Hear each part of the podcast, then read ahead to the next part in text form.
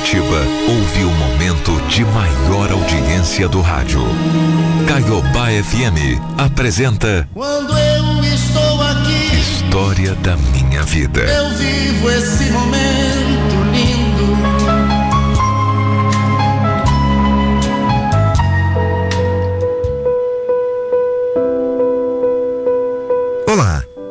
O meu nome é Letícia e eu queria deixar aqui, antes de qualquer coisa, o meu carinho a todos os ouvintes desse programa que nos inspira, nos emociona e às vezes nos impulsiona a contar a nossa história. Hoje eu venho contar um episódio da minha história. Dessa vida que dá tantas voltas. Eu nasci num lar cristão, sabe? O meu pai era pastor de uma igreja na capital. E foi lá que eu conheci o Rafael. Rafael era filho de uma das irmãs, mas ele não era evangélico, não era crente. Ele não frequentava a nossa igreja, mas acompanhou a mãe em uma festa de final de ano. Fomos apresentados e na época eu tinha apenas 20 anos e ele 21. Ele era um menino lindo e me encantou por sua beleza, sabe? Eu percebi que ele também ficou caidinho por mim. A mãe dele ah, ela também chegou ali uma possibilidade. A Letícia tá de olho em você, hein? Mas é linda essa menina, hein, Rafa? É, mãe, linda mesmo, hein? E aí, filho, você devia namorar com essa menina aí, você já pensou? Ela fez de tudo pra gente começar a namorar. Na verdade, ela queria muito que o filho dela viesse pra igreja, claro. Fizesse parte do nosso grupo de jovens namorando uma filha de um pastor. Ah, então isso seria para ela perfeito, né? Para ela. Porque para os meus pais não. Eles já se opuseram de cara. Olha, filho, o Rafael é muito simpático, sabe? Pode até ser. Mas, na boa, ele não é. Ele não frequenta a mesma coisa, a mesma vida que a gente. Mas um dia nós saímos juntos. Fomos nos conhecendo melhor. E eu me apaixonei por ele. E aí logo nós começamos a namorar. Aos poucos eu fui gostando dele. Me apaixonei de verdade. Mas fui percebendo também que o Rafa, ele era muito ciumento, muito possessivo. Ele me proibia de cultivar as amizades, sabe? Até com as minhas amigas, irmãs, irmãos de igreja, sei lá. Ele ardia de ciúme. Chegava a me segurar forte, me prendia pelo cotovelo Falava comigo olhando assim, mordendo os dentes, sabe? Eu fui muito reprimida. Eu me sentia mal porque eu sempre fui muito brincalhona, muito alegre, muito faladora. Eu tocava violão, cantava, liderava os jovens. E o meu namorado não gostava de nada disso. Sabe, ele me esperava todos os dias ao lado de fora da igreja. Os meus pais não queriam. Não. Eles não queriam aquele namoro, mas de jeito nenhum me enchiam um saco. Me apurrinhavam mesmo por causa disso. E eu. Eu chorava de amores. Mesmo que eu. Mesmo que ele não bebesse, não fumasse, os meus pais não aceitavam, não gostavam dele. Não. Só que a gente se amava. E por isso, depois de dois anos de luta com os meus pais, eu e Rafael decidimos ficar noivos. Nós até compramos um apartamento para nos casarmos e. E foi então tudo começou a mudar na minha vida.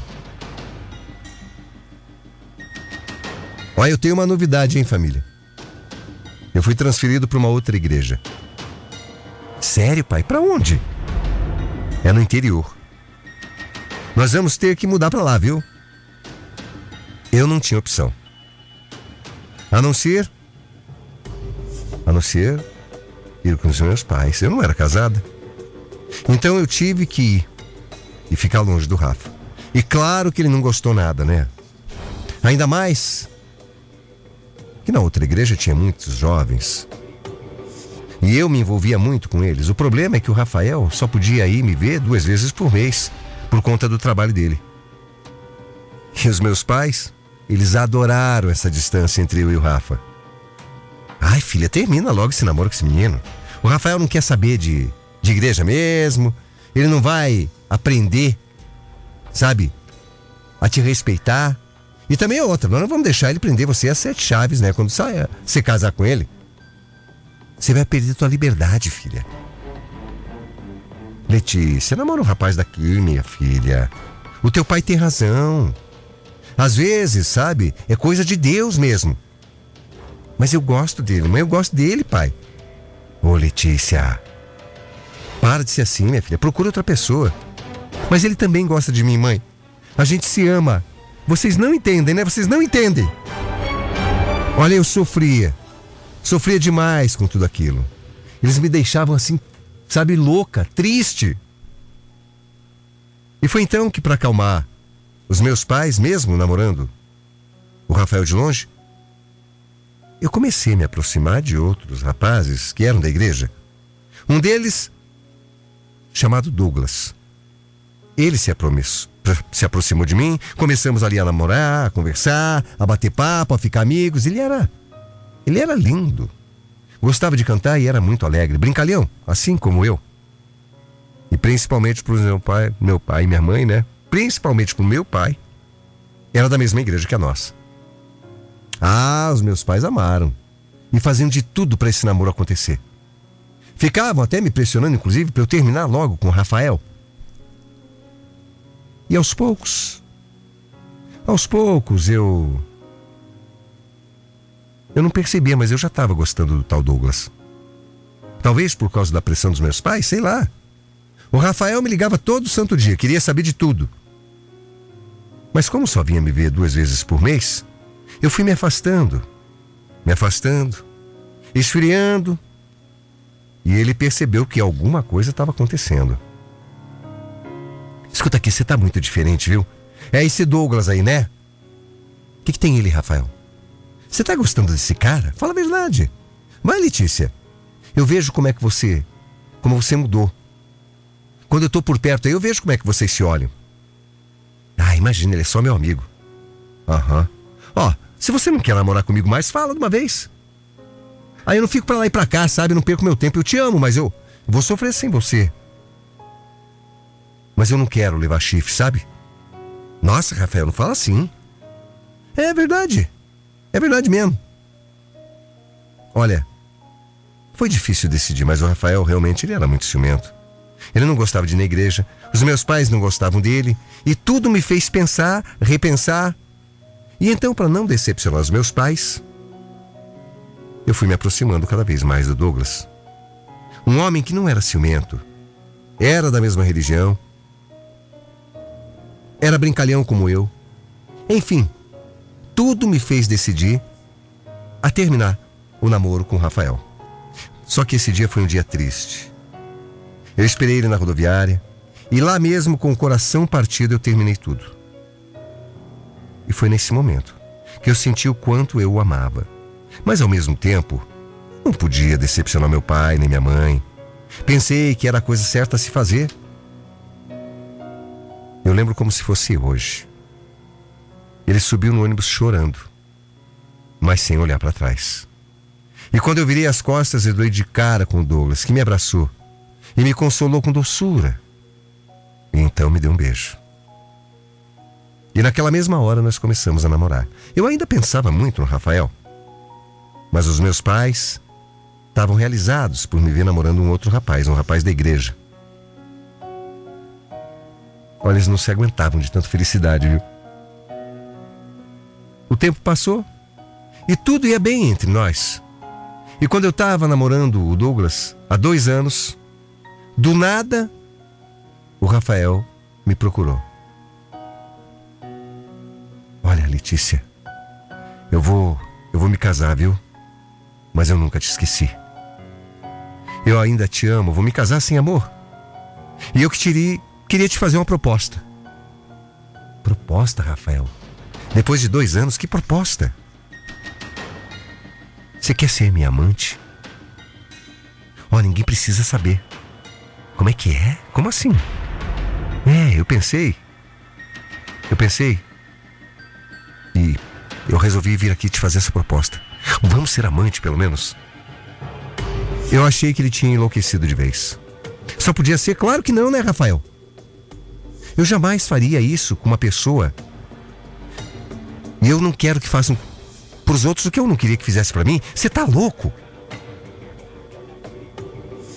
Bom, ainda mais estava dando tudo certo comigo e com o Douglas, né? E então ele se casou e eu fiquei sabendo que foi com uma moça da mesma igreja onde eu o conheci. Olha que loucura. Eu também segui minha vida e logo me casei. E eu e o Douglas estávamos felizes juntos. Tivemos a nossa Stephanie, a nossa primeira filha, mas com o passar dos anos eu fui descobrindo quem era o Douglas realmente. E era diferente do que meu pai e minha mãe imaginavam, sabe? Ele ainda fazia faculdade e eu soube que depois das aulas ele ia beber e fumar com os amigos e que sempre mentia para mim. Sim. Eu descobri que ele não era o tal santinho, não, que ele fingia ser na igreja. Além disso, ele era rude comigo. Não gostava de trabalhar e queria dormir o dia inteiro. Bom, mesmo assim ainda tivemos mais um filho. Só que chegou num ponto do relacionamento que ia de mal a pior. As desconfianças, as brigas também estavam piorando. E com o tempo, Douglas acabou se afastando, inclusive da igreja, e se tornou alcoólatra. E pior de tudo, usuário de drogas. E foi aí que minha vida se tornou um verdadeiro inferno e virou de cabeça para baixo. Claro, eu escondia isso dos meus pais, escondia o que estava acontecendo porque para eles o Douglas era o marido perfeito. Era o que eles tinham escolhido para mim. Inclusive, eu tinha vergonha de falar tudo o que estava acontecendo. Hoje, hoje faz 16 anos que eu arrasto esse casamento assim. Empurrando com a barriga, escondendo a verdade do meu pai e da minha mãe. Escrever essa carta foi como um desabafo, sabe? Eu confesso que meu coração ainda não esqueceu Rafael. Através de um amigo eu fiquei sabendo que ele se converteu lá na igreja onde a gente se conheceu. E hoje, hoje inclusive, ele é pastor. Durante a pandemia ele ficou viúvo. Foi minha amiga que me contou. Nossa, amiga, sério mesmo? Coitado. E sabe o que ele me falou outro dia? Que ele ainda espera a Letícia. Que Deus ainda vai colocar vocês um no caminho do outro de novo. Que Ele vai provar para você que Ele não é mais aquele cara que você conheceu. Que o tempo, a vida o amadureceu. E que hoje, hoje ele entende os propósitos de Deus. Olha, eu vi isso, mexeu comigo. Eu sei que se eu for procurar, ele vai me receber de braços abertos. Mas, por outro lado, por mais que meu casamento não esteja bem, eu tenho família, tenho marido, tenho dois filhos. Embora esteja infeliz com o homem que eu me casei, que só me decepcionou, eu acho que eu não posso fazer isso, né? É. É isso que está acontecendo na minha vida. Eu aprendi que devemos ouvir o nosso coração e não mudar os nossos sonhos para agradar ninguém, nem que seja nosso pai e nossa mãe. Porque foi isso que eu fiz. Tentei agradar meu pai e minha mãe e me dei mal. Todos os dias eu sou tentado a procurar meu grande amor. Todos os dias eu me pego pensando: ah, se eu tivesse seguido meu coração, eu não estaria nessa situação. Mas como eu sei que ele ouve, que ele escuta as histórias todo santo dia e às vezes usa até de exemplo para pregar na igreja, eu queria deixar um recado. Meu amor, eu sei que o tempo já passou. Mas se realmente for plano de Deus, eu entrar na tua vida e você na minha, isso vai acontecer. Mais dia ou menos dia. Então façamos assim. Entreguemos na mão de Deus, porque é Ele quem vai decidir. Por mim, por mim eu já seria sua. Mas vamos esperar, vamos. As I lay me down. Heaven, hear